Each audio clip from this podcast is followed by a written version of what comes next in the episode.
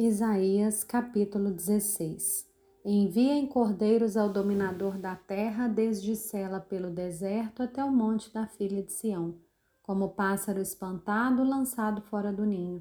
Assim são as filhas de Moabe nos vales do rio Arnon. Elas dizem a Judá: Dê-nos um conselho, tome uma decisão. Faça com que em pleno meio-dia a sua sombra seja como noite para nós. Esconda os desterrados e não revele onde estão os fugitivos. Que os desterrados de Moabe possam morar em seu território. Sirva-lhes de esconderijo contra o destruidor.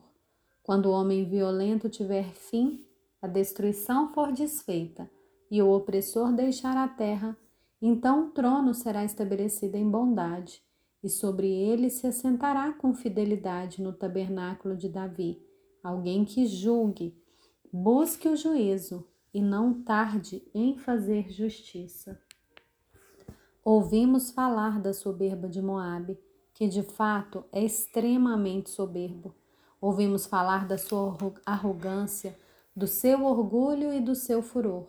Mas todo esse seu orgulho é vão. Por isso Moabe pranteará por Moabe.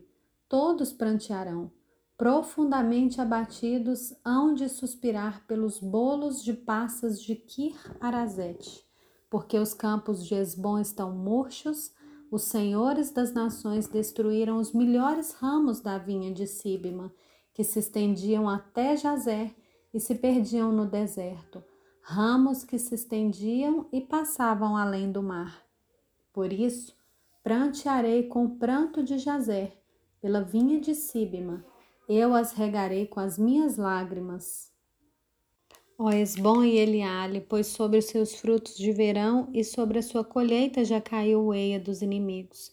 Fugiu a alegria e o regozijo dos pomares, nas vinhas já não se canta, nem há júbilo algum. Já não se pisam as uvas nos lagares, eu fiz cessar o eia dos pisadores. Por isso meu íntimo vibra por Moabe como se fosse harpa, e o meu coração estremece por Quireres. Quando Moabe se apresentar e se cansar nos lugares altos, quando entrar no seu santuário para orar, nada alcançará. Esta é a palavra que o Senhor há muito pronunciou contra Moabe. Agora, porém, o Senhor diz: Daqui a exatamente três anos será humilhada a glória de Moabe com toda a sua grande multidão, e o resto que ficar será pouco, pequeno e fraco.